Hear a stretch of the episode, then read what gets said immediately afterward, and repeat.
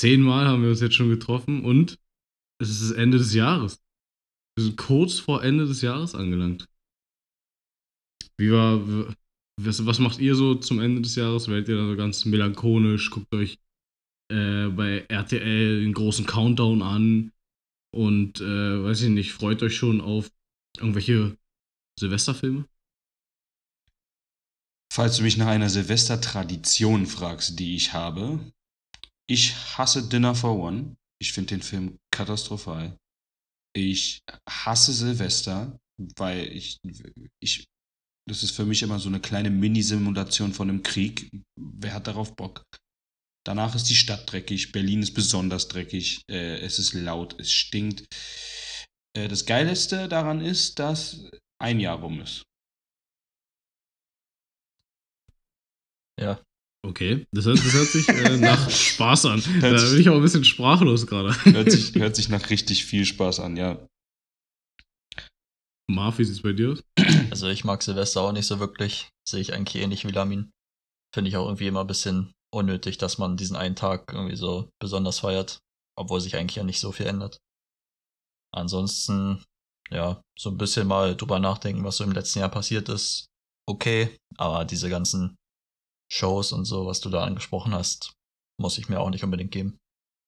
Ja, also ich, ich äh, schließe mich euch beiden erstmal an. ich bin trotzdem ein bisschen geflasht. ich bin trotzdem ein bisschen geflasht.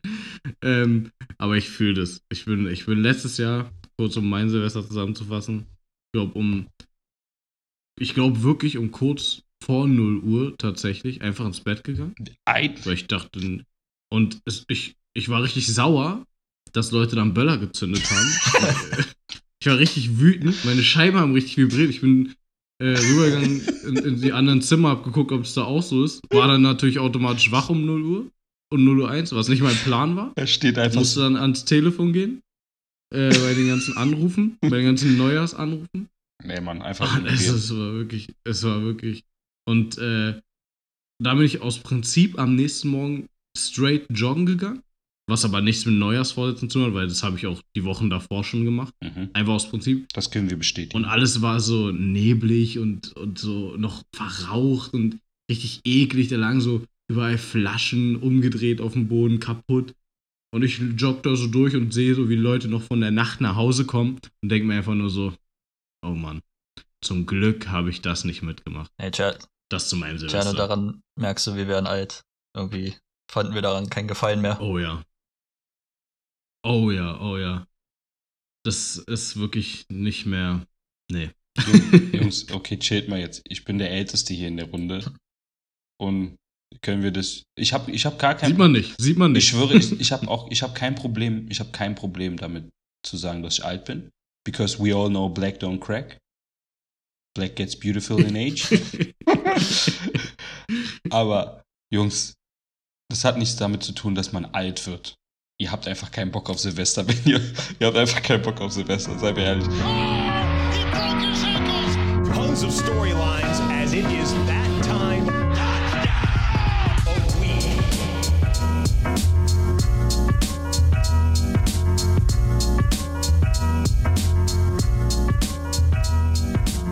Ich möchte die Leute noch willkommen heißen. Ich war jetzt zwei oder drei Wochen nicht da. Wie lange? Zu lang. I'm back! I'm back! Ich möchte. Das ist erstmal das Wichtigste, weil Verbindung zu Cam und mir steht. Wir schreiben Tick. Und damit hallo und herzlich willkommen zur zehnten Folge. Und heute sind wir wieder drei Vögel. Lamin, Marvin und Czerno. Und es geht wieder um den einzig, Einzig wahren Football. Football. Nein. Aber Tjano, sag doch mal direkt. Was hat dir Cam Newton nach dem 32 zu 6 Klatschdebakel eigentlich geschrieben? I'm out. I'm out. I'm benched. I'm benched. ah, nein. Also ich sag so, ich, ich fühle natürlich auch irgendwo diese ganzen Memes, weil davon lebt er auch. Äh, Das ist ja wenigstens so irgendwo auch teilweise schöne Seiten vom Internet, muss man ehrlich sein, wenn es nicht äh, ja, beleidigend und ausfallend wird, sondern einfach halt witzig ist. Und er wird auch wieder seine schönen Momente haben. Ich feiere ihn immer noch, egal was da alles passiert und wie, wie geklatscht sie da werden. Aber, Mann, was hat man sich erhofft, als ob er jetzt den Super Bowl holt mit den Panthers? Naja. Nur weil er einmal schreit, I'm back. So. Ja, er ist schon, er ist schon in das ganze Ding reingegangen, als, also, dass er jetzt das ganze. Ja, aber was soll, also ist ja, ist ja seine Aufgabe gewesen. Ich meine, wenn er da reingeht und sagt, yo, I'm back und ja, mal gucken, was passiert, ja, dann ist ja die ganze Euphorie weg. Das war ja alles, das hat ja alles zum Gesamtpaket dazugehört, dass auch er das da so ein bisschen hypt und er wurde ja auch voll gehypt. Also, Also man muss auch einfach da sagen, bevor er aus Carolina weggegangen ist, war er ja auch einfach ein solider, guter Quarterback. Ne? Und nicht umsonst auch einfach eine, eine Panthers quasi Legende. ja, so, solide ist er ja, also, na, solide ist halt schwer zu sagen aktuell. aber Bevor er weggegangen ist, war er hat so- ja, ja, nee, nee, das auf jeden Fall, aber ich meine auch mit, also aktuell so schwieriges Thema. Also, er hat ja immer noch Qualitäten und in einem anderen funktionierenden oder in einer anderen funktionierenden Offense vor allem, wer weiß, wie es da laufen würde. Man weiß es nicht so, ne? Aber ja, bei ihm fängt es an und in der Offensive Line hört es auf. Ja. McCaffrey ist auch schon wieder verletzt. War seit wie viel? Einer Woche oder so? Ach, ewig Sheldon. Ja, also er war ja, er war ja da dann wieder, dann war er verletzt, dann war er wieder da und jetzt ist er, glaube ich, wieder Saison raus, so. Ja, ja, Saison ist von dem auf jeden Fall vorbei. Ja, deshalb, da, da passt alles eigentlich nicht. So, die Defense ist ja eigentlich ganz stabil. Aber auch die. Ich hätte auch keinen Bock mehr, wenn die Offense eh nicht scored, so, das ist das. Ja, aber wisst ihr noch, dass die Panthers 3-0 gestartet sind mit Sam Darnold und manche Leute dachten, dass sie dieses Jahr legit sein könnten? Ja. Mhm. Der Hype war da. Der Hype war da. Sam Darnold hat auch diese Woche wieder gespielt. Ein paar Snaps. Wie, warte, was hat der für eine Statline insgesamt bekommen? Ähm, Sam Darnold hat 15 von 32 für 190 ge äh, angebracht. Keine Interception, kein Touchdown. Wer hat sein Handy da an? Spaß. Ähm, aber Sicher Lehrer. ja, ja. Ver vergessen wir das Spiel einfach. Ähm, könnt ihr mir beide aber mal erklären, mal ganz kurz zusammengefasst, was bei der, was in dieser verrückten Division Browns, Ravens, Bengals, Steelers los ist? Nun ja. Ähm, da, Schwierig, schwierig. da ist einiges los. Ähm, ja, so langsam kann man, glaube ich, sagen, ist eine Tendenz zu erkennen. Äh, Mhm. Die Ravens leiden halt sehr unter den Verletzungen von Lamar Jackson und jetzt auch noch Tyler Huntley. Und die Steelers und die Browns kriegen es einfach nicht gebacken, muss man einfach so sagen. Und es scheint so, als würden die Bengals da tatsächlich jetzt die Division gewinnen. Mhm. Na, Tendenz wirklich. Ich hätte sie nicht zugetraut und wir haben ja auch noch ein bisschen, aber sie haben sich jetzt eine sehr, also wir haben nicht mehr viel, aber noch ist eine Chance da für die Ravens vor allem noch. Und ich glaube, es wird sehr schwer, die Bengals da von dem ersten Seed wegzubekommen, ganz ehrlich. Kann ich mir auch nicht, kann ich mir, sehe ich auch nicht, dass man die schlägt, vor allem äh, da wegholt, meine ich, vor allem, wenn man jetzt gesehen hat, dass sie eine solide äh, Leistung da aufs Brett gestellt haben gegen die Ravens, 41-21 gegen die Ravens gewonnen. Die Browns haben ja 24-22 gegen die Packers verloren. Da ist noch ein Team in der Division, die haben auch verloren. Ähm, und da wird sich, glaube ich, nichts mehr groß dran rütteln. Ja, man muss halt dazu sagen, also Hut ab vor Joe Burrow auch nochmal an der Stelle. Ich glaube, wir haben ihn schon ab und zu mal gelobt, aber dieses Wochenende war ja wirklich. Wie viel Yards hat er geworfen? Über 500, oder? 522 oder 21. Er hat 525 Yards mit vier Touchdowns, 37 von 46 komplettiert und ist damit offiziell der viertplatzierte äh, Single Game Yards Passer. platzierte. Passer, danke. Also, Ich habe meinen Anfang er vergessen. Er ist der vierte, er hat, er hat am viertmeisten Yards Ja. jemals in einem Spiel geworfen, richtig? Ja. Genau. Und dann, Ja, da, also krass, wirklich krass. Das ist seine zweite Saison. Äh, er, war, er hat sich in der ersten Saison direkt verletzt. Und liefert ab. Der Mann liefert ab. und wie gut er abliefert, werden wir ja heute in unserer Award-Show quasi ja noch mal sehen. Vielleicht ist er bei einem von uns in irgendeiner Kategorie dabei. Man weiß es ja nicht. Ich habe irgendwie das Gefühl, er ist irgendwie bei uns allen dabei. Aber spoilern wir nicht zu viel. Spoilern wir Und- nicht zu viel, aber wir können ja mal. Ich- ja, Entschuldigung.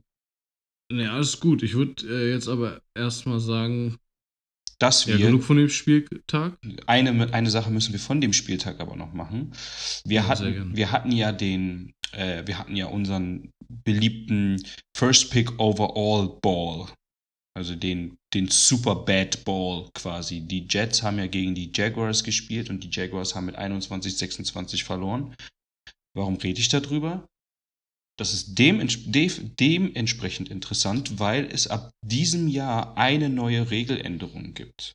Und zwar können Teams ab der 17. Woche, in der wir uns ja jetzt offiziell befinden, ähm, Gespräche mit anderen Head Coaches führen. Nicht mit Koordinatoren, sondern es wird nur erlaubt, Leute zu einem, ähm, wie nennt man das? Ähm, wenn man zu einem Vorstellungsgespräch werden sie eingeladen, um ein Head Coach oder ein GM zu werden. Ähm, das sind die einzigen beiden Gründe. Ähm, vorher war das ja immer so, dass du warten musstest, bis die Regular Season vorbei ist und die Teams, die in die Playoffs kommen, gekommen sind, durften noch später erst interviewen. Aber äh, dieses Jahr wird es heiß umstritten. Weiß da von euch noch ein bisschen jemand mehr dazu, wie es dort aktuell aussieht? Äh, ja, ich habe da ein bisschen was gehört und zwar bei den Jacksonville Jaguars. Sorry. Ist es ja so, dass Alles gut. ist ja so, dass äh, Urban Meyer, wie wir letzte Woche ausführlich von dir gehört haben, Lamin, nicht mehr dort der Head Coach ist und äh, dementsprechend natürlich diese Stelle für nächstes Jahr noch offen ist. Und äh, ja, nun sind einige Kandidaten da natürlich im Gespräch. Und durch diese Regeländerung konnten die Jaguars natürlich jetzt schon Initiative ergreifen und dort die ersten Kandidaten ins Visier nehmen. Und ja, das haben sie bisher auch schon fleißig gemacht. Also, was man da so gehört hat, haben sie zum Beispiel die beiden äh, Offensive und Defensive Koordinatoren der Buccaneers schon äh, anvisiert. Oder auch den Offensive Coordinator der Cowboys oder auch von den Packers. Also einige große Namen. Und äh, ich bin auf jeden Fall gespannt, wer dann nächstes Jahr dann übernehmen wird und vielleicht ja dieses Franchise wieder ein bisschen in die richtige Richtung lenken kann. Bin ich auch Also, sehr wenn ich- gespannt.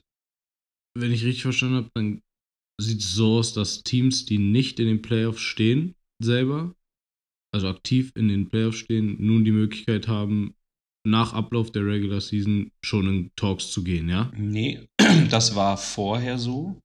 Jetzt Mhm. ist es nämlich so, dass Teams in den letzten zwei Wochen der Regular Season mit Zustimmung des Arbeitgebers, des Kandidaten, also einen Kandidaten, den sie dafür auswählen, ein Gespräch führen können, aber nur für den Posten des Cheftrainers. Vorausgesetzt, der Cheftrainer, der die Saison in dieser Rolle begonnen hat, ist nicht mehr in dieser Rolle oder diesem Cheftrainer wurde mitgeteilt, dass er nach dem Ende der Saison nicht übernommen wird. Das bedeutet, das ist die offizielle, das offizielle Ruling, bedeutet im Klartext, nehmen wir Beispiel mal Urban Meyer, der gibt, den, den gibt es nicht mehr als Head Coach für die äh, Jacksonville Jaguars. Das heißt, dieses, die Jacksonville Jaguars können Woche, ab Woche 17, in der wir uns jetzt befinden, ähm, andere Teams anfragen, ob sie mit einem bestimmten Koordinator sprechen dürfen, ihr Cheftrainer zu werden, also ihr Head Coach zu werden. Hoppala. Oder aber nehmen wir vielleicht mal Beispiel Matt Nagy, würde er jetzt diese Woche äh, zu hören bekommen vom GM, du bist nächstes Jahr zu hundertprozentiger Sicherheit nicht mehr unser äh, Head Coach und er darf dann auch nicht mehr Head Coach sein, dann dürften die Chicago Bears auch solche Gespräche führen. Aber halt nur, du musst halt quasi, sagen wir mal einfach, du willst äh, äh, Nathaniel Hackett, den Offensive Coordinator von den Packers, fragen, dann klopfst du bei den Packers an und die sagen dann, ja, der darf das Interview führen oder nein, der darf das Interview nicht führen. Einem- Okay. Verständlich. Und äh, äh, äh, was, ja, was haltet ihr davon? Ist es eine Verbesserung? Ist es eine Verschlechterung? Bringt es vielleicht äh, Trubel nochmal mehr rein? Also ich finde es auf jeden Also- Fall, wenn ich mal kurz, ich finde es auf jeden Fall fair gegenüber den Teams, die ja so einen Headcoach für nächstes Jahr suchen, weil das sind ja oft auch die Teams, die ja Probleme haben, die strugglen und eine schlechte Saison jetzt aktuell haben oder hinter sich haben. Und äh, in der NFL gilt halt auch so ein bisschen First Come, First Serve. Also gerade diese Koordinatoren, die einen guten Job machen, die sind dann sehr begehrt für Head-Coaching-Spots. Und je früher man dann anfangen kann, ja, da Kontakt aufzubauen und vielleicht das Interesse von denen auch äh, sich zu erarbeiten, desto höher ist natürlich die Chance, dass man die für sich gewinnen kann. Und das will ja eigentlich die NFL, dass äh, ja, das eine ausgeglichene Liga ist und dementsprechend brauchen die schlechten Teams gute Coaches, um wieder nach oben zu kommen. Und deswegen finde ich das eigentlich fair und begrüße das. Wie siehst du das, Flamin? Mhm. Ich kann mich da nur anschließen. Ich finde es einfach ähm, den, den, ein, also was ein, den einzigen Twist, den, den gan- der der ganze Spaß jetzt bekommt, ist dieser, es gab ja diesen äh, Black Monday nach der Saison, wo äh, nach, nach dem Ende, de, nach dem letzten Spiel immer dieses Bumm und plötzlich der Headcoach wird gefeuert. Ian Rappaport Report, äh, Reports, der wurde gefeuert, der wurde gefeuert. Der wurde jetzt einfach mitten in die Saison reingeklatscht, quasi. Dieses, also ich habe heute noch gar nicht so viel mitbekommen. Ich habe auch gestern nicht so viel mitbekommen. Anscheinend sind da noch gar nicht so viele Teams, die gesagt haben, okay, seid, du bist definitiv raus. Deswegen habe ich Matt Nagy erwähnt. Finde ich sehr komisch, dass es da noch nicht so viele gibt. Aber es ist halt auch so, ähm, dass du hast halt im, im Grunde genommen noch ein bisschen Zeit. Du gibst denen halt noch zwei Spiele. Da können sie entweder noch sagen, okay, hier geht es noch um irgendwie etwas oder du gibst, du, ich weiß es nicht, kann man nicht wirklich sagen. Aber ich kann mir gut vorstellen, dass es nächstes Jahr ganz, ganz krass wird, dass äh, plötzlich Spieltag Woche 16 ist vorbei, bumm, Entlassung, Entlassung, Entlassung, Entlassung. Mhm. Also, soweit ich das mitbekommen habe, ist, glaube ich, jetzt noch keiner aktuell diese Woche gefeuert worden. Ähm, klar, es sind jetzt noch ein paar Spots offen. Also, wir haben ja schon die Jaguars erwähnt. Die Raiders haben ja auch noch keinen, Die Raiders auch. weil da genau. John Gruden natürlich im Laufe der Saison gefeuert wurde. Aber zum Beispiel die Giants haben auch mehr oder weniger bekannt gegeben, dass Joe Judge, der in der Kritik stand, nächstes Jahr weiter bei den Giants sein wird. Also, Mit Demi, Danny Dimes. ja, ja, ja. Nochmal, ja. sehr überraschend, wie ich finde. Nee, aber ähm, ja, viele Teams, wo es fraglich ist oder war, hat man jetzt noch nichts gehört. Also hat es jetzt anscheinend noch nicht den Impact gehabt, wie du ihn jetzt vielleicht erwartet hast oder wie er vielleicht dann erst nächstes Jahr kommt.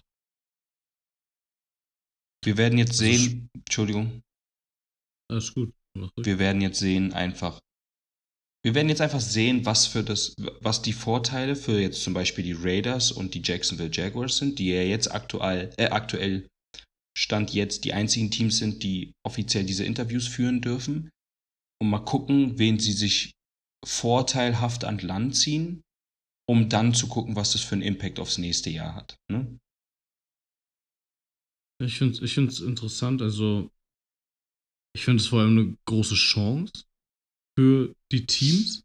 Einfach, weil man die Möglichkeit hat, eine, irgendwie schon zu sagen, okay, man hat noch mehr Spielraum und noch mehr Zeit einfach, vielleicht auch schon jemanden zu finden, einen Kandidaten für nächstes Jahr.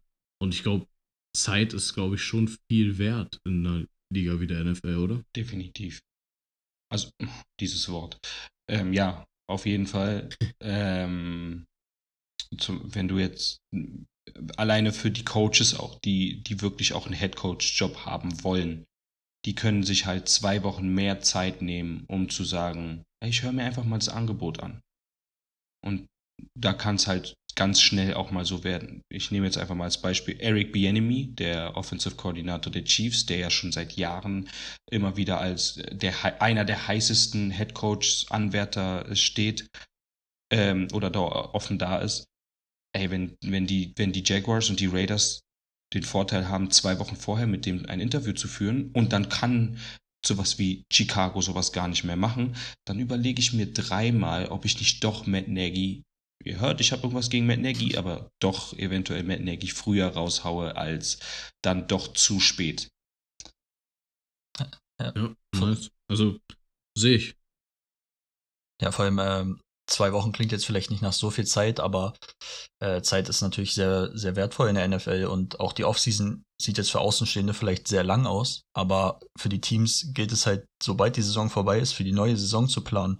Im April haben wir dann schon den Draft und auch die Vorbereitung darauf nimmt natürlich viel Zeit in mhm. Anspruch. Mhm. Nach dem Draft geht es dann daran, das äh, finale Roster für die Saison vorzubereiten. Mit Trainingcamps und allem äh, drum und dran, mit der Free Agency Phase. Und ja, dann ist die Saison auch schon wieder da. Also dementsprechend Zeit ist sehr wertvoll. Und je früher man da Klarheit schafft innerhalb von einem Franchise, desto besser ist es natürlich. Hundertprozentig. Genau, sehe ich das als Riesen, also ich sehe es als Riesenmöglichkeit für die, für die ähm, für jedes, also für die Teams dann, die die Möglichkeit bekommen, da schon früher anzusetzen einfach. Weil es ist ja auch einfach so, dass die Teams sich ja von Jahr zu Jahr in der NFL einfach auch extrem verändern, teilweise. Nicht immer, die Bugs dieses Jahr, aber der Normalfall ist anders. Ähm, das heißt, da werden einfach, ich will jetzt nichts Falsches sagen, aber teilweise die Hälfte oder mehr werden ja gecuttet aus dem Team oder gehen einfach zu anderen Teams, aus welchen Gründen auch immer sie aus dem Team gehen. Ähm, können wir dann auch nochmal besprechen in der Offseason dann, was da so passiert. Aber genau deshalb finde ich es riesig, dass man jetzt sagt, okay, ey, wir haben zwei Wochen Zeit, um eine der Riesenpositionen, was der Head Coach einfach ist, eventuell schon früher klar zu machen. Und damit hat man schon mal einen riesen Vorteil, sehe ich, weil ja, er ist einfach auch oft in die Planung involviert. Ne? Und da zwei Wochen sind schon viel. Und dann einfach mal nur als Beispiel, um das mal nochmal zu verdeutlichen, was für eine kurze Offseason das ist. Wenn du ein etablierter Head Coach bist, der jetzt schon seit zwei Jahren in deinem Team ist, gar kein Problem. Aber bist du ein neuer Head Coach in einem neuen Team, hast du Folgendes kurz zu tun. Du musst dir für einen am Anfang noch 90 Kopf Roster oder noch größer manchmal ein ungefähr 400 Seiten Spielbuch ausdenken, wo du jeden deiner Spieler kennst, wo du deinen Quarterback kennst, wo du deine Offensive Line kennst, wo du deine Defensive Line kennst oder dann halt dann sagst, okay, wir haben hier jetzt 15 Spielzüge, die so und so aussehen müssen und von diesen 15 Spielzügen müssen wir jemals, jeweils 10 Spielzüge uns ausdenken, die genauso aussehen, aber ganz anders sind, damit wir Gegner verwirren. Dann musst du aber noch dazu mit einplanen, dass irgendwann diese 90 Leute auf 56 gecuttet werden. Und dann musst du dann aber noch mit einrechnen, dass kurz vor deiner Saison ähm, Spieler trainiert werden müssen, die zum ersten Mal durch den Draft in diese NFL kommen. Du hast also so viel kopfig, wo du nur von Februar bis September Zeit hast. Mal abgesehen davon, äh, dass man, dass man, dass Leute manchmal nicht mal 400 Seiten lesen können du musst es dieses Mal einfach selber erstellen. Und du musst dafür sorgen, dass innerhalb von, Fe von Februar bis September 56 Leute wissen, was ist Angle Shoot Right Gap 3. Was auch immer. Und, Punkt. und das sind ja nur wissen. die football-technischen Sachen. Man darf ja auch nicht vernachlässigen. Ja. Wenn ein Coach zu einem neuen Team kommt, der muss da erstmal hinziehen mit seiner Familie muss sich an die neue Stadt ja. gewöhnen, an die Facility, ja. muss eine Chemie aufbauen ja. zu allen Spielern und anderen Coaches und dem Personal. Der muss eine Kultur entwickeln, genau. Genau, und das braucht auch alles Zeit. Und natürlich, und natürlich sind auch da zwei Wochen riesig, ne? Also zwei Wochen früher da sein alleine ist ja schon mal geil, ne? Um sich einfach von mir aus die Stadt anzugucken, das Stadion anzugucken. Okay, also du wirst, du wirst halt nicht in den ersten, du wirst jetzt nicht in zwei Wochen dorthin ziehen. Also keiner von den die jetzt. Na, aber wenn die Entscheidung in zwei Wochen früher fällt, kannst du auch zwei Wochen früher da sein. Weißt du, was ich meine? Ja, okay. Wenn du zwei ja. Wochen früher die Talks beginnen kannst, so, so rechne ich okay, jetzt. Natürlich okay, wird die Entscheidung nicht in zwei Wochen fallen. Das ist klar. Aber du hast, wie gesagt, zwei Wochen länger Zeit einfach. Also kannst du auch am Ende zwei Wochen rausholen. Ja. Ja, und das ist riesig. Also, Fazit, gut, ja. Fazit lässt, Fazit gut, glaube ich, muss ich sagen. bei mir gut, ja, bei Lamin gut, glaube ich, bei Marvin. Ja, ich habe ja auch schon meinen Take dazu rausgehauen. Das einzig Schlechte, was ich da vielleicht sehen könnte, ist, dass zum Beispiel jetzt, wir haben über den Offensive Coordinator der Packers gesprochen, dass das vielleicht für die Packers ein Nachteil sein könnte, wenn die jetzt einen tiefen Playoff-Run starten wollen, dass da vielleicht so ein bisschen Distraction, ein bisschen Ablenkung reinkommt. Bei ihm jetzt speziell. Aber das ist natürlich von außen immer schwer zu beurteilen. Deswegen im Großen und Ganzen denke ich, ist es eine, eine gute Sache. Ja. Nice. Nice. Gefällt mir. Danke euch. Gar kein Problem. Danke, dass ihr es so ausführlich erklärt habt auch nochmal. Die, Und die- das ist, es ist gar kein Problem, dass wir sowas ausführlich machen, denn jetzt kommt.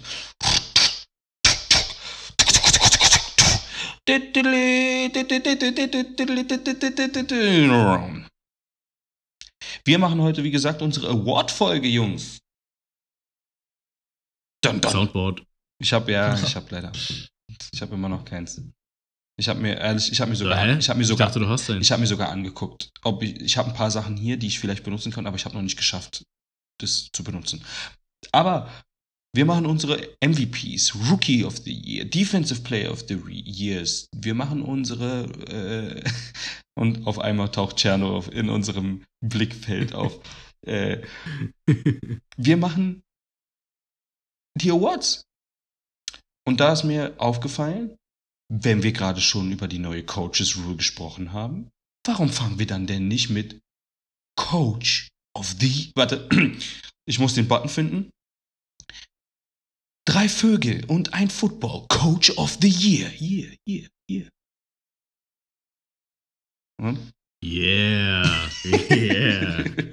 Digga, hol dir kein Soundboard, ich bin ehrlich. Bleib, bleib so, wie du bist. Mehr kann ich dazu nicht sagen. nice. Ma Ich- Marvin, willst du starten? Ich habe, bevor Marvin startet, eine Frage. Hab, geht, geht, wir machen das ja jetzt. Predikten wir? Oder sagt jeder das, was er. Also das haben wir uns, wir haben uns vorher nicht abgesprochen. Predikten wir jetzt, was wir glauben, was passieren wird? Oder sagen wir das, was wir, was für uns dieser, wer für uns diesen Award verdient hat? Ich würde sagen, wir machen Ich beides. bin für. Okay, okay, wir machen beides. Also- das finde ich sehr schön. Ich denke mal, einige Sachen werden da mit den Predictions übereinstimmen, aber es gibt sicherlich auch Sachen, wo wir drüber zu reden haben. Deswegen würde ich einfach mal sagen, ich. ähm, ja, wir fangen an mit dem Coach of the Year und frag euch einfach mal, was glaubt ihr denn, wer wird's machen und was glaubt ihr, wer hätte es verdient aus eurer Sicht? Also, beim Coach of the Year muss man ja leider auch ein bisschen damit reinrechnen, wie das Standing ist. Du kannst keinem, du kannst keinem Team mit negativem Record ein Coach of the Year geben. Das, das funktioniert leider, also das funktioniert beim Coach einfach nicht. Da kann, also, kannst ja nicht sagen, hey, dein Team hat 17 Mal verloren, aber hey, du hast so gute Arbeit geleistet, du wirst's. Ja, nee, das funktioniert irgendwie nicht. Deswegen zählt für mich so ein bisschen rein, wie stehen die Teams? Ein bisschen muss ich dazu mit sagen. Oder mit was für Umständen arbeiten die Coaches eigentlich? Ähm, natürlich gibt es wie äh, die ganze Zeit immer so eine, so eine Frontrunner, so ein Bill Belichick, der mit einem Rookie-Quarterback so gut dasteht. Ein Cliff Kingsbury, der die Arizona Cardinals, mal abgesehen von den letzten zwei, drei Wochen, in eine super, super gute Woche, äh, 14 Wochen reingeschickt hat. Oder 13 Wochen, glaube ich. Wie lange? Wie, wie auch immer. Ähm, Mike Vrabel von den Tennessee, Tennessee Titans, super Saison, weil der einfach aus mit einem Ausfall wie äh, Derrick Henry immer noch es schafft, so mm, das Beste aus den Ganzen rauszuholen. Aber für mich persönlich gibt es zwei Teams, wo sich die Head Coaches einfach drum streiten. Und das sind für mich Matt LeFleur von den Green Bay Packers und Scheiße, ist mir der Na Vorname entfallen. Zack? Äh. Hä? Meinst du zufällig Zack? Zack? Nein. Oh. Bruce? Ähm, Frank? Nein. Vornamen raten. Let's go. Also. Okay, dann nein, ist es auf jeden Harbour, Fall schon- Äh, Ah, John Harbour. John Harbour, thank you. Okay, dann ist es John auf jeden Fall schon mal eine den- Überraschung für mich.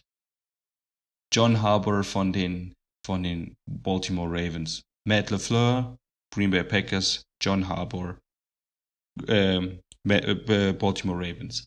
Ich sag jetzt mal, das sind meine zwei Kandidaten und ich würde jetzt erstmal gerne eure hören und dann können wir sozusagen unsere für so ein bisschen plädieren für den oder den oder den oder den. Marvin, hau du erstmal raus. Okay, kein Problem, mache ich. Ähm, also für mich auch definitiv ein Top-Favorit ist Matt LaFleur von den Packers. Einfach weil, ja, überragende Saison wird höchstwahrscheinlich den Nummer 1 Seed in der NFC holen. Und das trotz dem ganzen Trubel um Aaron Rodgers vor der Saison, während der Saison und allem, was dazu gehört. Ähm, ja, de deswegen einfach der Favorit für mich. Mein zweiter Kandidat, und deswegen war ich so überrascht, äh, eben bei deiner Aussage, Lamin, ist nicht John Harbour, sondern Zach Taylor von den Bengals. Und zwar einfach aus Mhm. dem Grund, weil die Bengals einfach keiner auf dem Zettel hatte. Äh, Die Mhm. meisten hatten sie an drei oder vier in der Division. Ich glaube, die wenigsten hätten Mhm. vermutet, dass sie überhaupt eine Chance auf die Playoffs haben. Ähm, und man darf ja auch nicht vergessen, letztes Jahr war er schon so ein bisschen auf dem Hot Seat und Leute haben gesagt, ist er wirklich der richtige Coach für die Bengals? Und jetzt Ja. aus dem Nichts führt er die wahrscheinlich zum Divisionssieg.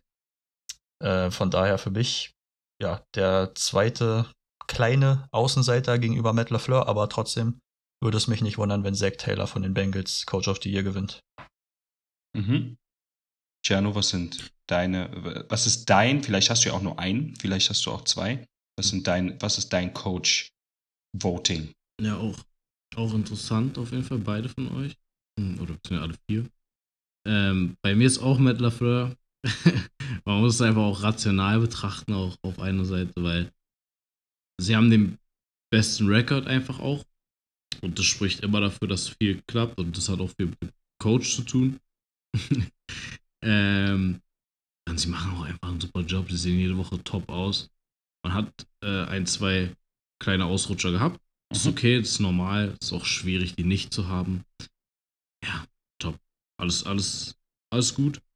Und mein zweiter, ähm, ich setze ihn jetzt schon ganz klar hinter Matt LaFleur. Also mein Vote geht da definitiv auf Matt LaFleur. Aber wenn ich da nicht rauslassen will dieses Jahr, wenn ich auch nochmal ansprechen will, so ein bisschen als Comeback Coach of the Year, Bill Belichick.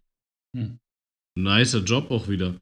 Also, was der wieder gezeigt hat, was er aus diesem Team, also was er da gezaubert hat einfach auch und was er aus den Spielern da rausholt, was er vor allem aus seinem Quarterback macht. Top, wie er alles auf ihn zuschneidet, wie er die Patriots wieder an die Spitze holt. Mehr oder weniger. Wie gesagt, sie haben, äh, er, er ist für mich ganz klar hinter Matt LaFleur, einfach weil sie auch schwächer dastehen in der ganzen ähm, ja, Rekord- und Tabellensituation. Genau, aber Bill Belichick, nice Job. Mhm. Ja, auf jeden Fall ähm, Also- verständlich, oder? Ja, voll. Ich finde, also, ich, ich sag mal so, ja, definitiv verständlich. Höre ich bei uns allen raus, dass wir alle auf Matt LeFleur predikten? Sollte in den Ja, letzten zwei. Wochen nichts Außergewöhnliches passieren, ja. Ich, um, um diesen Case nochmal ganz kurz zu unterstreichen. Das ist seine dritte Saison, ja. Und in, er hat es geschafft, in, es sieht so aus, als ob er alle drei Seasons als in seiner ersten Head-Coaching-Rolle mit mindestens 13 Siegen beendet. Alter. Das ist brutal, ja. Das ist brutal. Das muss man sich mal vorstellen. Das würde bedeuten, äh, man muss jetzt ein bisschen komisch rechnen. Er hat äh, seine, erste, seine ersten zwei Saisons hat er mit einem Rekord von 26-6 beendet. 26-6, wenn man jetzt die dritte Saison noch dazu rechnet und sagen wir mal, er bleibt nur, nur bei 13 Siegen. Die verlieren jetzt nochmal zwei Spiele. Dann würden die ja, äh, ein, die verlieren jetzt nochmal ein Spiel. Dann würden die Packers ja 13-4 stehen.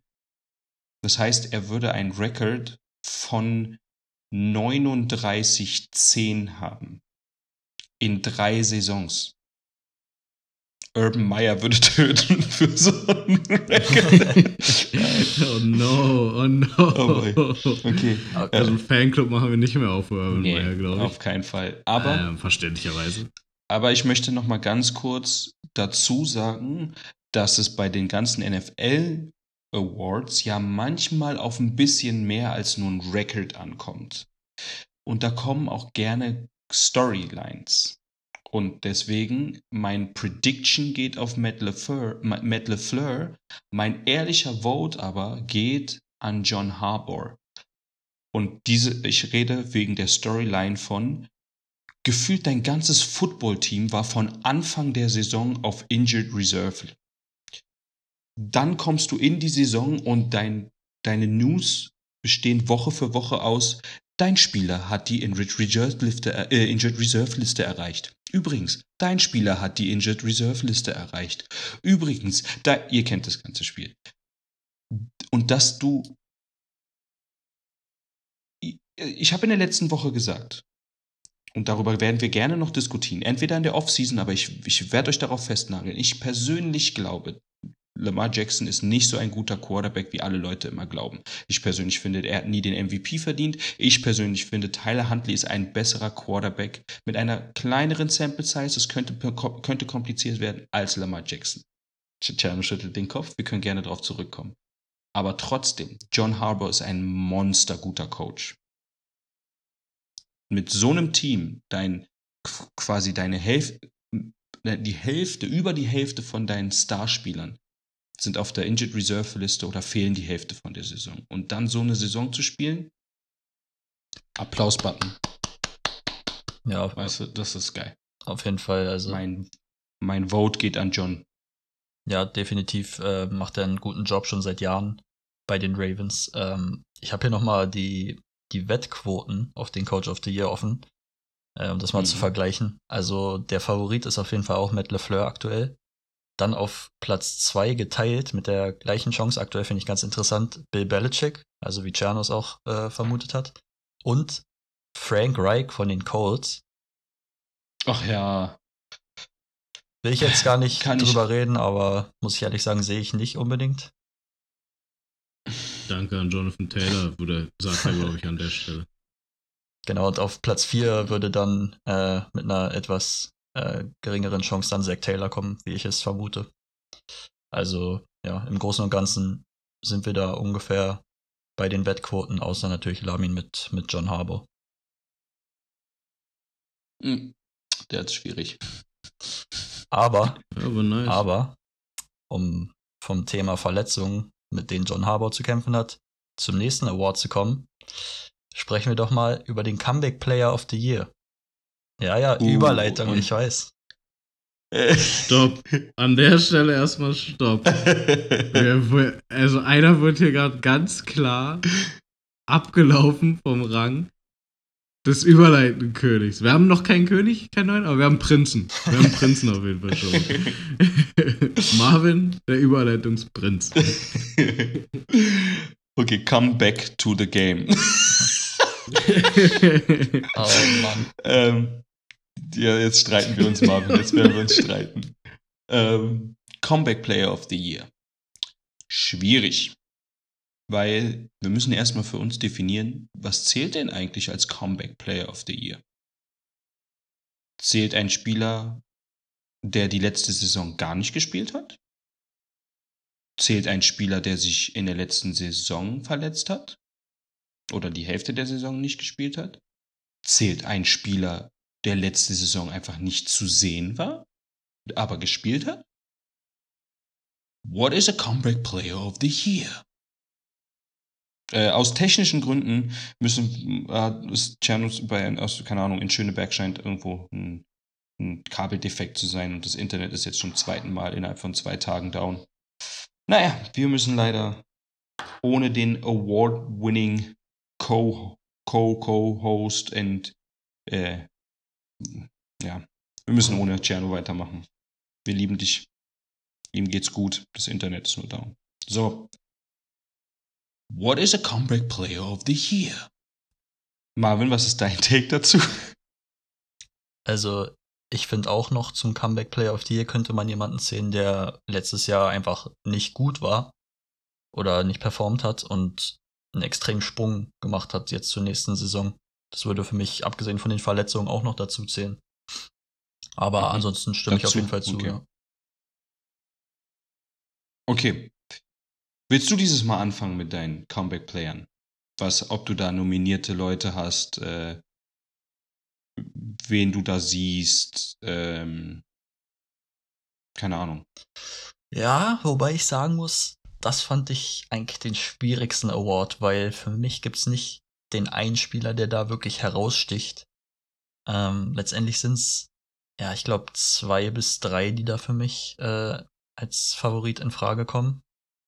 Zum einen Dak Prescott. Äh, ich glaube, wir Mhm. haben alle seine schlimme Verletzung von letzter Saison in Erinnerung. Und wie, wie doll die Cowboys abgestürzt sind danach.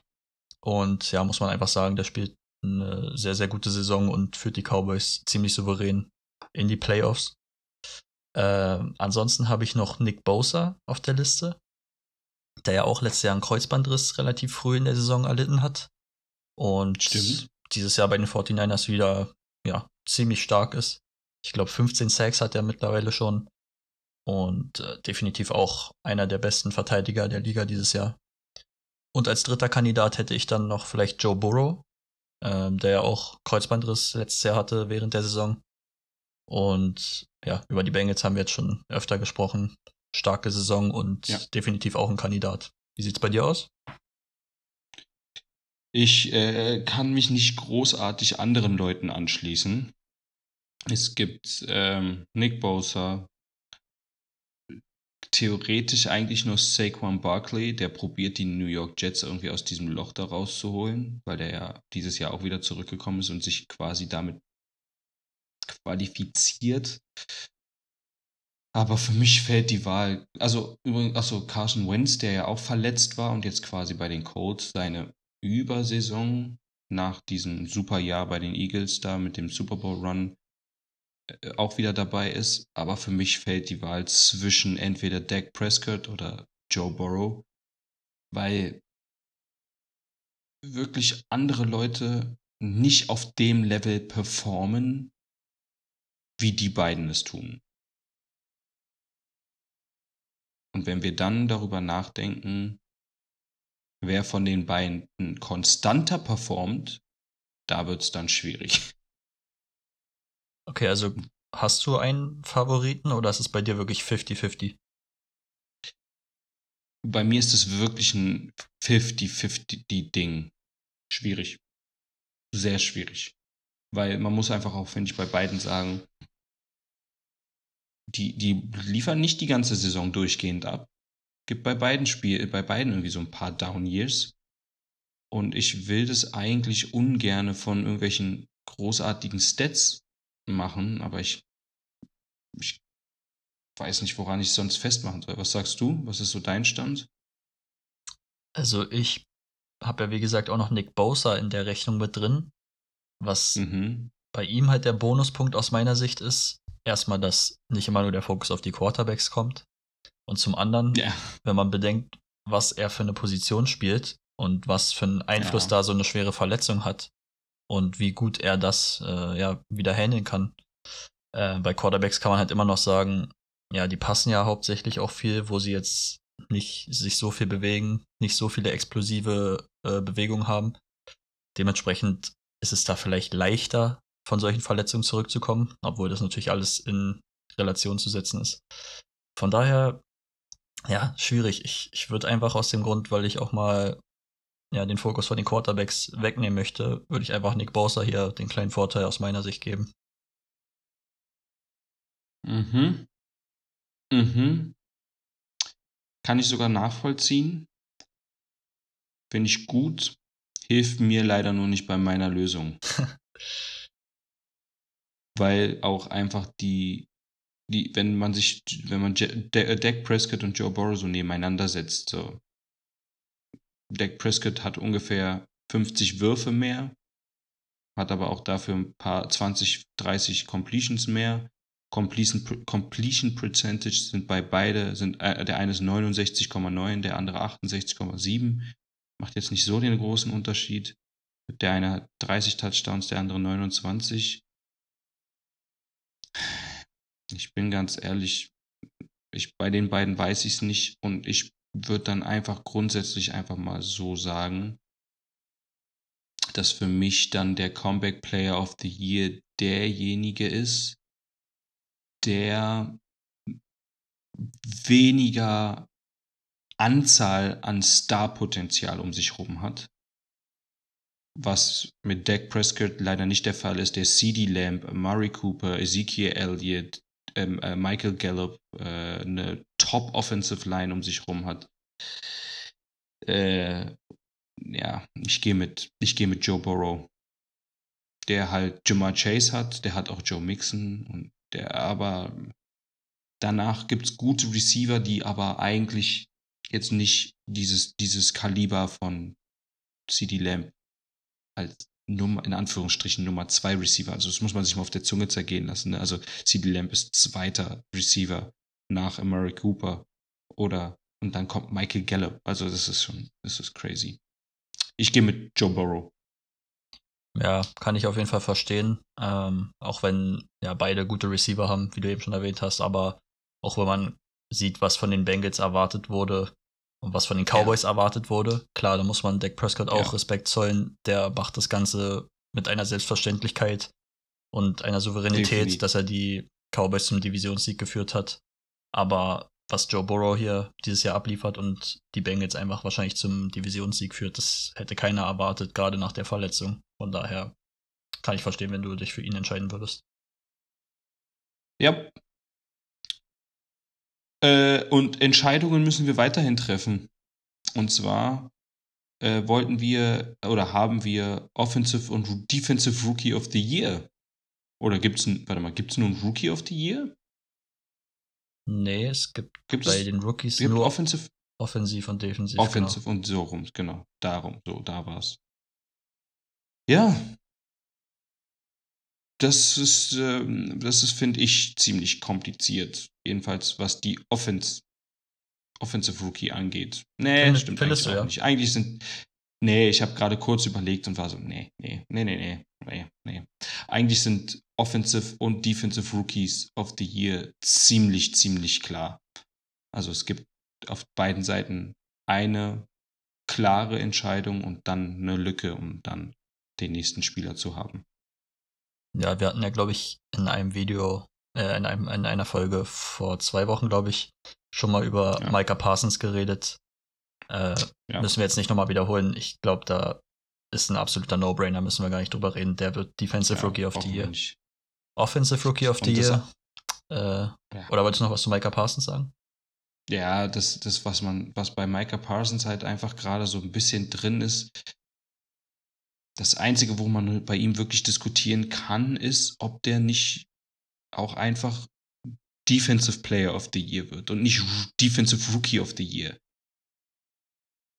Ja, das ist äh, auf jeden Fall eine Frage, die man sich stellen kann. Und allein dieser Fakt, dass er als Rookie in der Diskussion drin ist, ist schon ziemlich krass. Und, und genau deswegen bin ich halt auch so am, am, am Überlegen, ob das legit ist, ihn deswegen als Defensive Player of the Year zu nehmen. Weil, versteh mich nicht falsch, Miles Garrett, TJ Watt, Bomben-Defensive-Spieler sind ja auch die Front, somit die Frontrunner in der Defensive-Kategorie. Aber die spielen schon mehr als ein Jahr, beide sogar mehr als zwei Jahre in der NFL. Die haben die Erfahrung, die haben dementsprechend auch mehr, ein größeres Waffenarsenal, um das zu machen, was sie machen sollen. Aber ey, ein Rookie, der nicht weit weg von deren Statistik, also nicht weit weg, ist, ist schon ein bisschen übertrieben, aber der nicht, der sich nicht von denen so einschüchtern lässt. Aber bevor wir jetzt darüber reden, lass uns noch mal kurz Ja. den Offensive Rookie of the Year klären. Ähm, ja, hau mal raus, wen, wen siehst du da vorne? Naja, der einzige, der da wirklich eigentlich so in Frage kommt, ist eigentlich äh, Jamar Chase. Wirklich? Ja.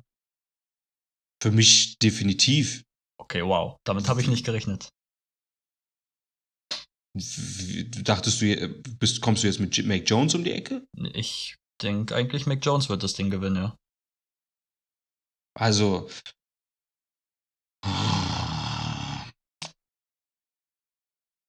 Ist schwierig, Aber gebe ich zu, aber ich finde es, ja, ich, ich finde es ich find's halt deswegen schwierig, weil Mac Jones das, den Vorteil hat, einen Bill Belichick zu haben, der super gerne auch, siehe Spiel gegen die Bills vor drei Wochen, wo es halt geregnet hat und die gar keine Probleme damit hatten, den Ball einfach dreimal zu werfen. Drei. In Zahlen drei, eins, zwei, drei, ja, das, gezählt. das ist schon krass, ja. Und du hast halt, das ist halt das Team, ne, der, wo du sagst, okay, läuft gut, ja, dann läuft halt auch gut, dann laufe ich halt das ganze Spiel den Ball. So ist das Prinzip. Und Jamar Chase, der muss halt für seinen Award rennen. der muss halt dafür laufen. Äh, Und der muss dafür was tun. Und der macht Contested Catches, der macht an Sideline Actions, der macht, der ist instant bei einem, bei einem Team Nummer 1 Receiver geworden. Der erfüllt die Rolle. Ich kann, für mich ist es zu eindeutig, dass, es, dass das Jamar Chase ist, weil der eine Skill-Position-Rolle hat und abliefern muss. Und wenn er nicht abliefert, dann kann er nicht ausweichen, weil er den Ball an den Running Back gibt. Okay, dann, dann lasse ich mir, äh, dir eine Frage stellen. Äh, Mhm. Warum ist in der Diskussion dann Jalen Waddle kein Name, der da auftaucht? Weil, weil Jalen Waddle, wenn ich das richtig auch im Kopf habe, dass der, die beste Ability, the Availability nicht hundertprozentig auf dem Schirm hatte. Wenn ich es nämlich nicht, wenn ich es nämlich im Kopf richtig habe, hat der mehrere Spiele schon verpasst. Und damit Mm, fällt er mich für mich, damit fällt er für mich raus. Ich glaube tatsächlich erst eins vor kurzem. Äh, ich habe Ja. ich hab nur gesehen, dass er ungefähr 30 Catches mehr hat als Jamar Chase. Und äh, ja, ich habe ein bisschen das Gefühl, dass man bei Jamar Chase immer davon geflasht wird, dass er halt die Big Plays macht und die tiefen Touchdowns fängt. Aber, Aber was für Plays, aber Ja, was für keine Plays Frage, macht er also auch? das da- ist da- diese Kontrolle von seinen Füßen an Sidelines, wo da seine Awareness auf dem Feld, seine Körperkontrolle. Nein, J Jalen Waddle, gar keine Frage, immer noch. Wir können auch genauso gut fragen, warum ist äh, Kyle Pitts nicht da?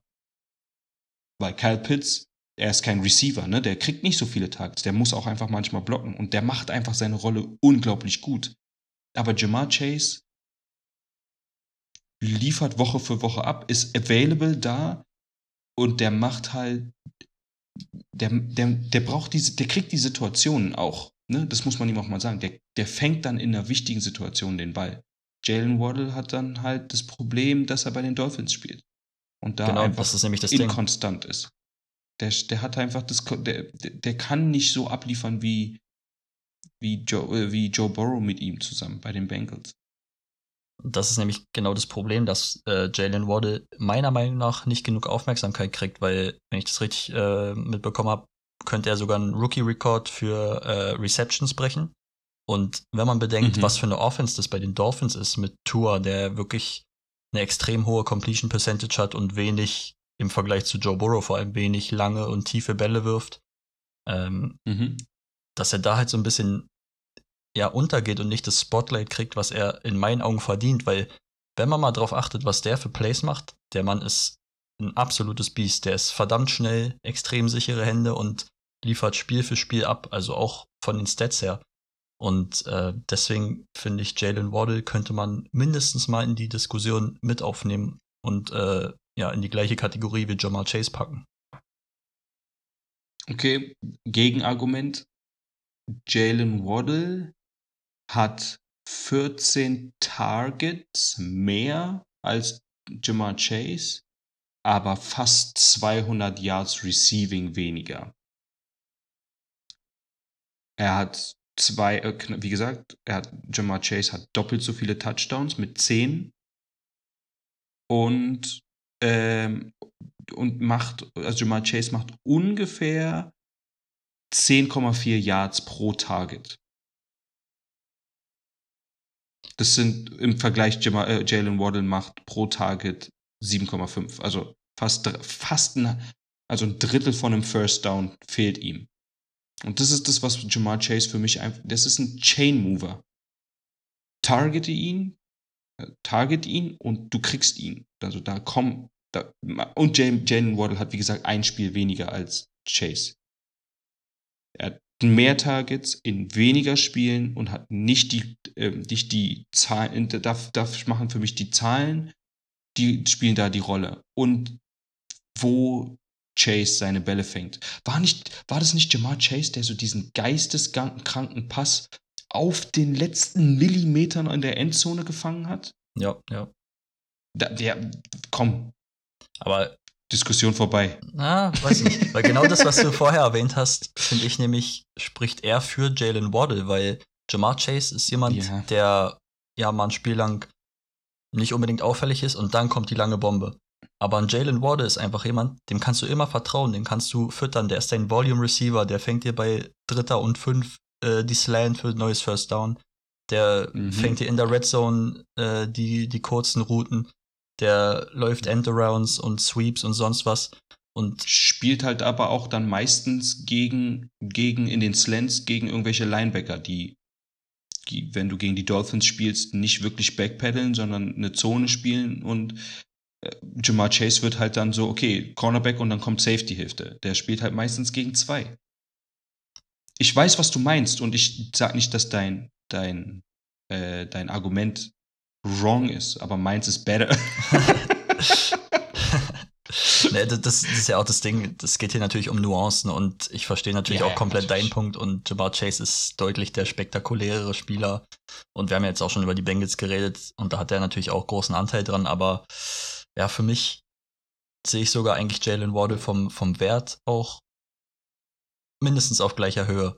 Aber um das Ganze jetzt nochmal auf das eigentliche Thema zurückzubringen, ich glaube trotzdem, dass Mac Jones nämlich der Offensive Rookie of the Year wird. Jetzt sind wir ein bisschen abgeschweift. Nee, aber ich glaube, ich glaube trotzdem, dass Mac Jones äh, sich das Ding holen wird, einfach weil er als fünfter Quarterback, der gepickt wurde in diesem Draft, es geschafft Mhm. hat, die Patriots ja wahrscheinlich in die Playoffs zu führen, womit kaum jemand gerechnet hat. Ja, da kommt wieder, da kommt wieder diese Storyline, ne? Ja, ja, ich und, weiß schon. und teilweise wurden ja schon wieder die Vergleiche gemacht. Äh, Patriots sind zurück und der neue Tom Brady und sonst was. Klar, da muss man vorsichtig mit sein, aber was Sehr er, vorsichtig, ja. was er mit den Patriots gemacht hat, finde ich einfach sehr beeindruckend. Und deswegen glaube ich auch einfach, auch hier wieder, weil er der Quarterback ist, dass er höhere Chancen hat, das Ding zu gewinnen. Glaube ich auch. Und gebe ich, gebe ich auch, äh, gebe ich, ist es ein, die meisten Awards, wenn da ein Quarterback irgendwie mit reinfällt, kriegen es die Quarterbacks, aber für mich persönlich, ich sehe das Argument, wahrscheinlich ist, äh, äh, nicht Tom Brady, das wollte ich schon Tom Brady aus Versehen sagen. Jetzt ist Mac Jones, ist schon der Frontrunner. Ich, für mich persönlich ist es trotzdem Jamar Chase. Kann ich auch verstehen, auf jeden Fall. Äh, bevor wir jetzt hier endlos weiterreden, kommen wir mal zum Thema, was du eben schon ein bisschen angeteasert hast. Und zwar der. Das schwierige Thema Ja, dieses genau. Jahr. Das ist dieses Jahr wirklich schwierig, nämlich der Defensive Player of the Year. Mhm. Ähm, ja, wie wollen wir anfangen? Soll ich dir auch hier vielleicht mal die Wettquoten mitteilen, wie sie aktuell stehen? Oder willst du erst deinen Take raushauen? Also, ich sag dir mal einen Take von mir, ja? Mach mal. Trevor, Trevor Dix mit seinen elf Interceptions als Cornerback hat für mich keine Chance auf den Defensive Player of the Year. Warum? Punkt, ein, Punkt eins, weil du als Cornerback irgendwie schwierig, es schwieriger hast, n, n, die Aufmerksamkeit zu bekommen, weil eigentlich machst du deinen Job gut, wenn der Ball nicht in deine Richtung fliegt, weil du deinen Spieler coverst. Da, da, ist so, da ist so der erste Punkt so, okay, wenn der Ball nicht in deine Richtung fliegt, dann machst du einen richtig guten Job. Beispiel, ähm, ähm, es gibt da kein gutes Beispiel für. Auch Jalen Ramsey hat für mich keine Chance auf den, äh, den Defensive Player of the Year. Das ist einfach die Realität. Nicht, dass ich es nicht, denen nicht gönnen würde. Aber die haben einfach keine, keine richtige Chance. Beispiel doch Jalen Ramsey als Beispiel. gegen, das, gegen Seattle im Spiel. DK Metcalf hat ihn in der Route überlaufen, hat ihn geschlagen, ist an ihm vorbei und dann packt Jalen Ramsey einfach Speed aus und in den letzten fünf Metern, bevor der Ball ankommt, schlägt er nochmal, als ob das nichts wäre, den Ball dann nochmal aus der Luft raus. Das Geile an dem Play war übrigens, dass er danach so getan hat, als ob DK Metcalf sein Baby ist. Das fand ich richtig lustig, das mochte DK überhaupt nicht. Aber verstehst du, was ich meine? Das ist gut, aber er hat halt keinen Pick gemacht. Und äh, du wirst als Cornerback nur dann äh, Defensive Player of the Year, wenn du unendlich viele Picks machst. Ich glaube, okay. wann, kurzer wann Einwand, kurzer Einwand. Vor zwei Jahren hat Stefan Gilmer Defensive Player of the Year gewonnen. Mit wie viel Interceptions? Und wie viele Picks hat? Sechs. Ich glaube mit sechs. Mit sechs. Was sagst du jetzt? Wirklich? Wirklich. Ich habe es extra nochmal vorhin nachgeguckt, weil ich diesen Vergleich zu Trevor Dix auch so interessant fand. Und er ist jetzt schon bei okay, elf. Aber ja, okay, aber bei Trayvon Dix ist halt auch wirklich dieses Licht- und Schattending, ne? Der pickt elf Dinger und lässt 70.000 Yards zu. Also, ja, Trayvon ja. Dix ist, nicht ist kein schlechter Spieler, das möchte ich hier auf jeden Fall mal sagen. Aber der hat halt auch mal kurze, kurze Gehirnfurze, wo er einfach entweder Coverage, Coverage nicht richtig macht oder so sehr den Ball auch den Quarterback spielt, dass er, okay, ich glaube, der geht dahin und dann, oh, oh scheiße, ähm, ist doch an mir vorbeigesegelt. Aber ähm, ja, zudem muss man auch sagen, ich hatte in dem Jahr, wo Stefan Gilmore äh, den Titel geholt hat, ähm, mhm. war die Pass-Rush-Situation nicht so dominant, wie sie dieses Jahr ist. Da war TJ Watt zweitplatzierter in dem Voting und hatte 14,5 Sex. Wenn man das vergleicht, jetzt hat mhm. er schon 17,5, obwohl er drei ja. Spiele verpasst hat.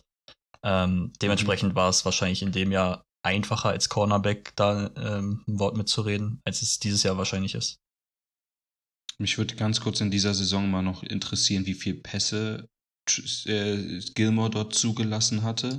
Aber ähm, das wird jetzt, das würde jetzt zu lange gehen. Ähm, tr trotzdem haben für mich diese Season kein, keine Cornerbacks eine Chance auf den Defensive Player of the Year sondern es muss für mich jemand sein, der den Pass Rush macht, weil dieser Pass Rush, Pass Rush dieses Jahr unglaublich dominant ist.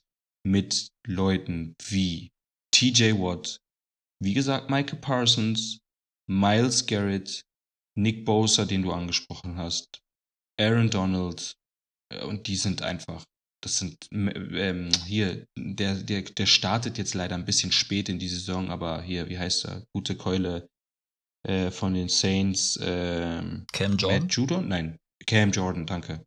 Cam Jordan, der startet ein bisschen spät in die Saison, aber der macht auch Monsterspiele. Aber es müssen halt am Ende einer von denen werden.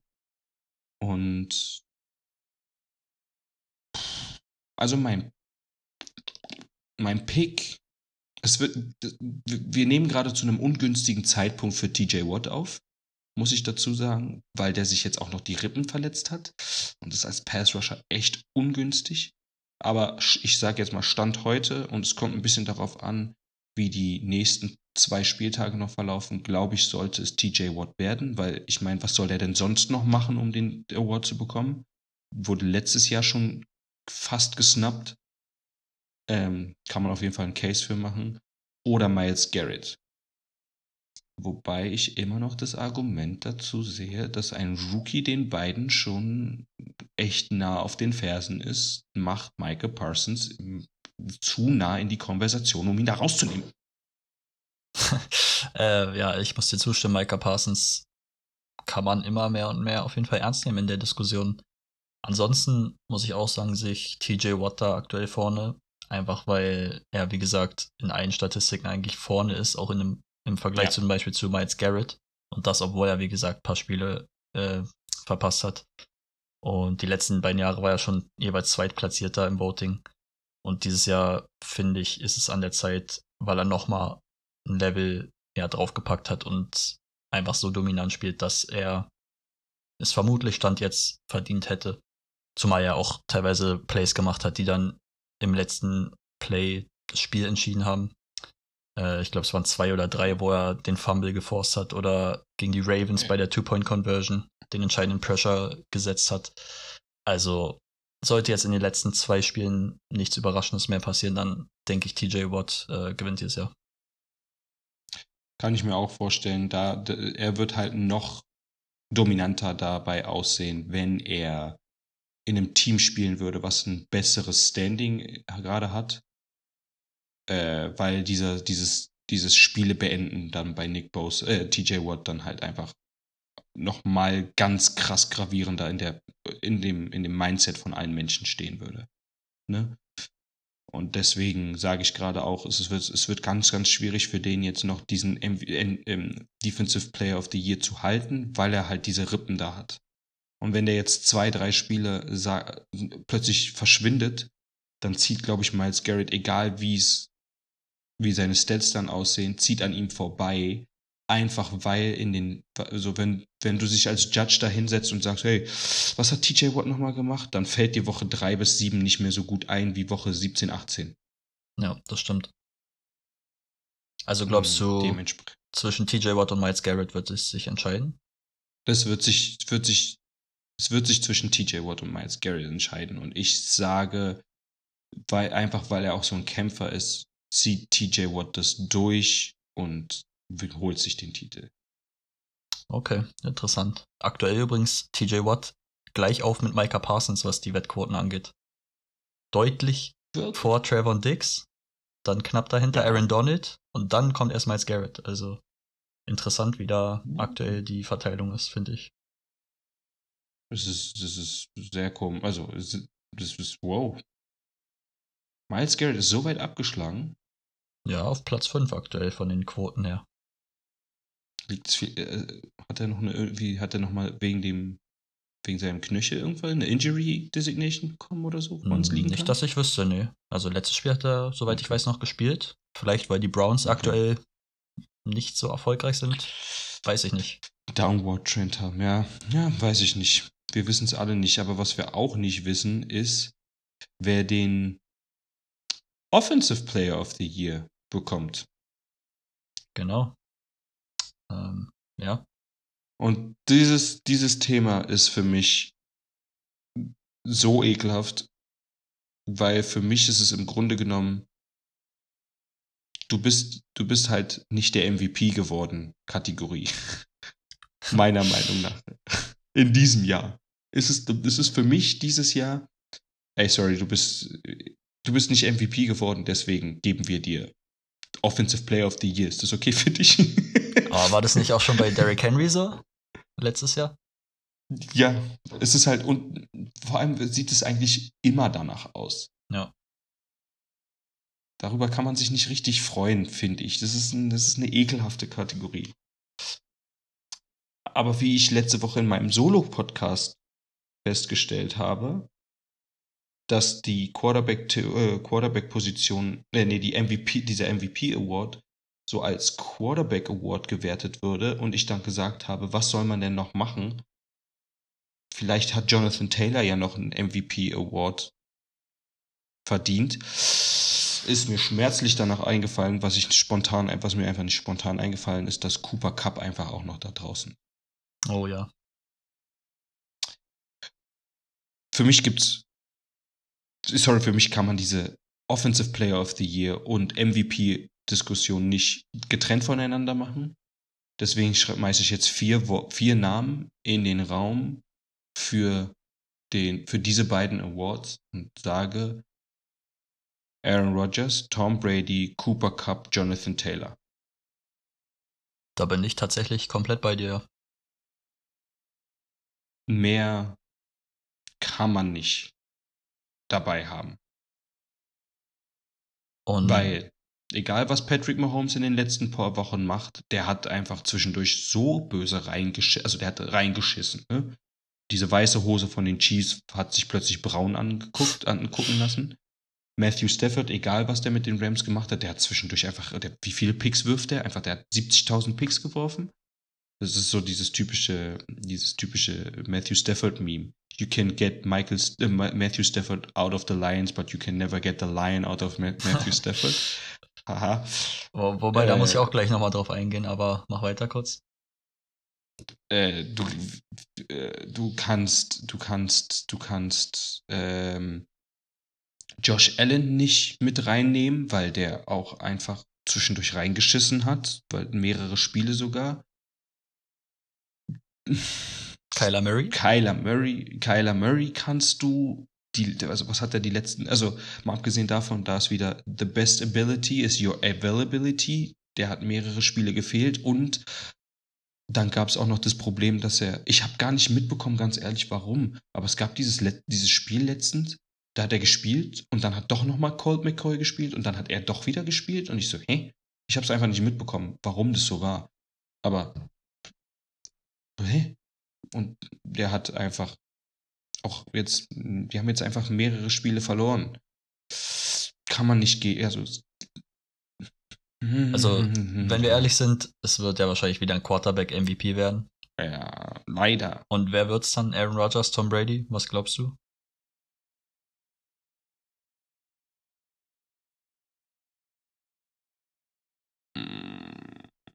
Jetzt kann man, jetzt kann, jetzt kann man sich überlegen,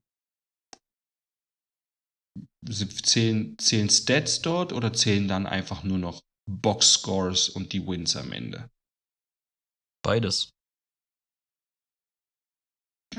Ich, wenn ich zwischen, wenn ich mich zwischen Aaron Rodgers und Tom Brady entscheiden müsste, das ist super unfair, weil ich ein, weil ich offen, weil ich in meinem ganzen Freundeskreis dafür bekannt bin, dass ich immer wieder gegen Tom Brady schieße und Aaron Rodgers einfach der Quarterback von meinem Lieblingsteam ist. Und ich, wenn ich jetzt Aaron Rodgers sage, dann klingt es einfach fake, aber Aaron Rodgers wirft auch einfach gefühlt keine Interceptions, ne? Egal wie viele Yards man macht. Das ist, für mich ist es sinnvoller, weniger Yards zu werfen, aber den Ball nicht so oft an das gegnerische Team zu geben. Und da würde ich dann einfach sagen, die Packers haben mehr Spiele gewonnen und Aaron Rodgers gibt den Ball weniger ab. Ich sage Aaron Rodgers, wobei ich eigentlich nicht finde, dass Aaron Rodgers oder Tom Brady MVP werden sollte. Deswegen sage ich, okay, ich sage es einfach. Cooper Cup MVP, Aaron Rodgers Offensive Player of the Year. Damn. Das ist mal ein Statement, ey. Aber ich muss dir tatsächlich zustimmen, dass ich auch Aaron Rodgers äh, bevorzugen würde. Und ich sag tatsächlich, er wird MVP. Also nicht so wild, wie du jetzt hier predicted.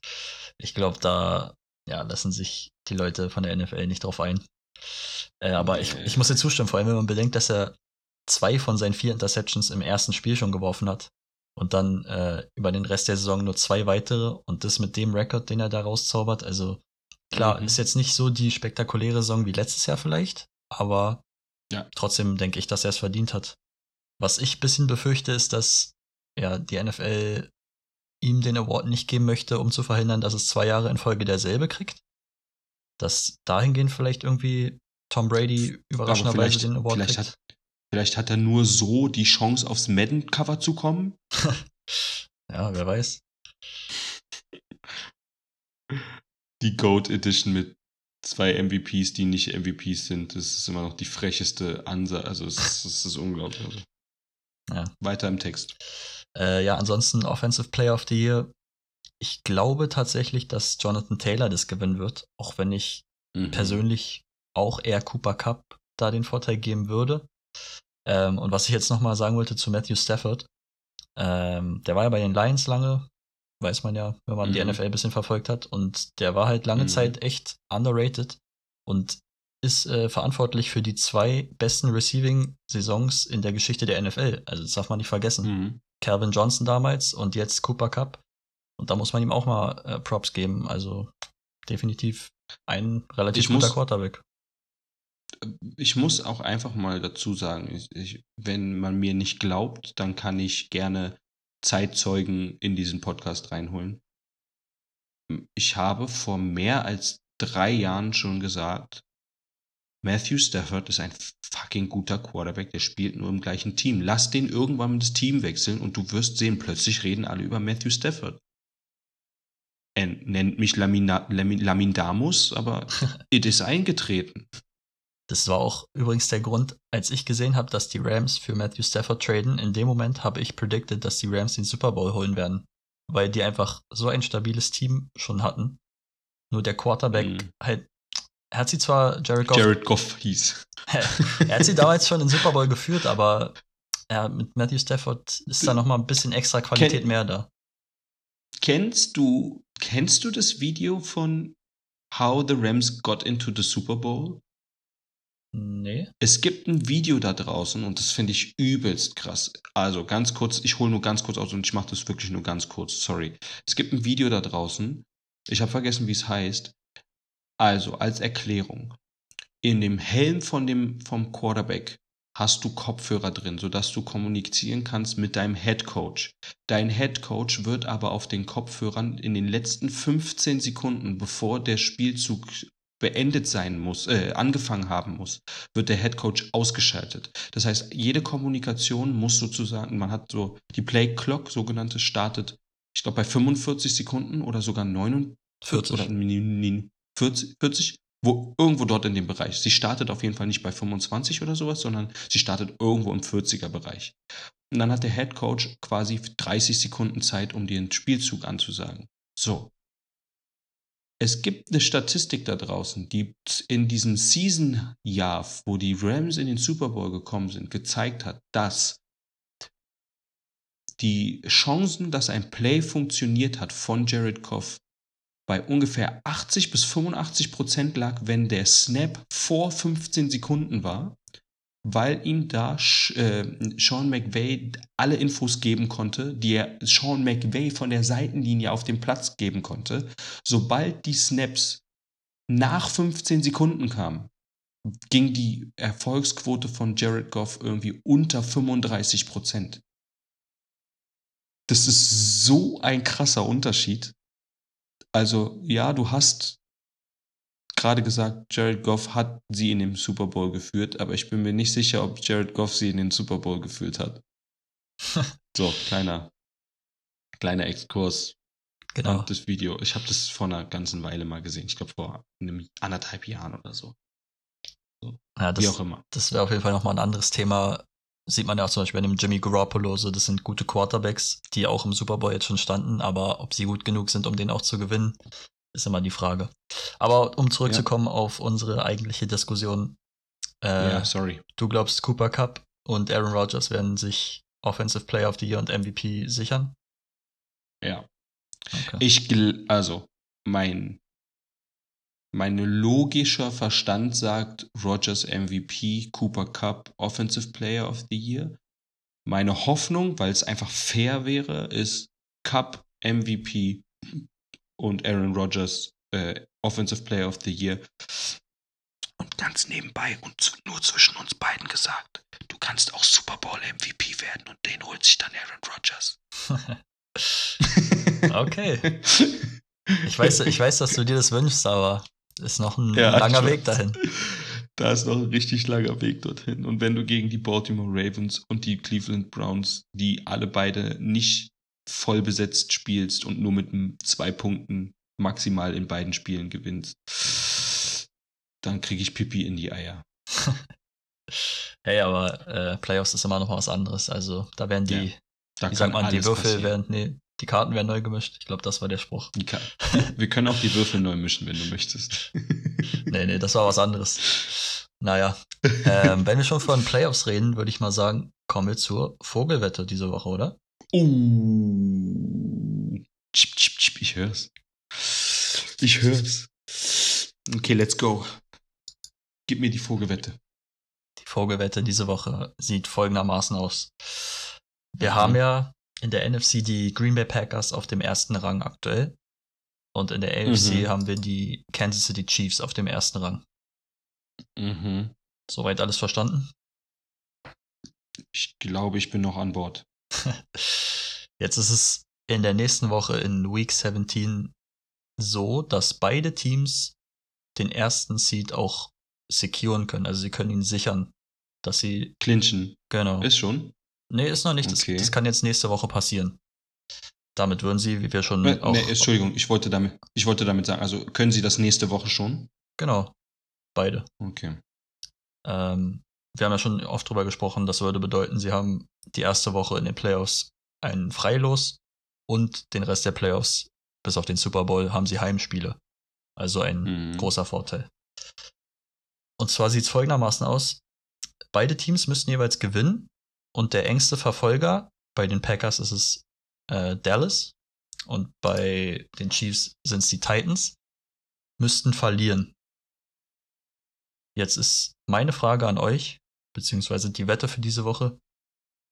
Wer schafft es, sich den ersten Seed nächste Woche bereits zu clinchen? Sind es die Packers? Sind es die Chiefs? Sind es beide oder keiner von beiden?